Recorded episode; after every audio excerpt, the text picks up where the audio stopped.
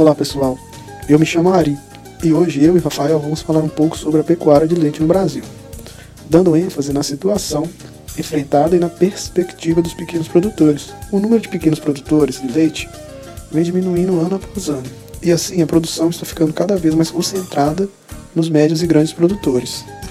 Então, gente, como já é bem conhecido, é, a situação do pecuário de leite hoje no, no país, a maior parte é de pequenos produtores, né? E acaba que é um modo de, de produção muito antigo, com, com, pensamentos muito antigos, com poucas perspectivas, poucas projeções para os dias atuais. É, hoje em dia, o modo de produção é muito intensivo, normalmente a pasto, né? É pouco tecnificado, não em questão de uso de, de alta tecnologia, é, de alto custo, vamos dizer assim, mas é pouco tecnificado do uso de conhecimento básico mesmo, conhecimento fácil, ideias boas que dão resultados. Outra coisa também que a gente pode comentar é que é, acaba sendo, sendo uma atividade de alto risco, né? Porque não usando a tecnologia adequada, o conhecimento adequado, você acaba que você fica muito refém de vários fatores externos. É tipo de, de atividade sensível a fatores externos, como a seca. É, a pecuária de hoje em dia é muito sensível à seca. E outra coisa também é sensível à situação econômica no país. Isso é uma coisa, não só no país, mas como no mundo, né? Isso é uma coisa que a gente está vendo, que a gente viu a partir de 2019, né, com a pandemia. Um outro ponto de vista que eu tenho a respeito disso é que acaba que também falta bastante incentivo governamental, né?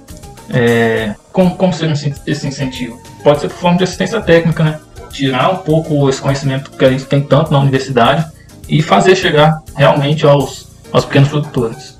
Então, dito isso, a gente a gente tem um pouco da visão que esse modo de produção é, acaba que está sendo forçado a acabar. Né?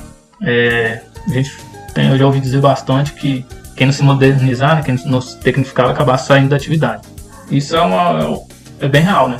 Porque, como a gente viu nessa pandemia, os, os custos aumentando, competitividade de terras com a produção de outros alimentos está enorme, está compensando muito mais plantar soja do que você tirar leite de vaca. Também tem a questão de que cada vez mais tem que, tem que se produzir mais alimento para poder fornecer para o mundo comer. É, abordando um pouco da, dessa questão de, de custos aumentando, a gente pode a gente pode dizer que quando a pessoa tem pequena produção, acaba que sua margem de ganho passa, passa a ser estatisticamente né, menor, porque tem pesquisas que, que mostram que quanto maior a produção, menor é o custo fixo, né?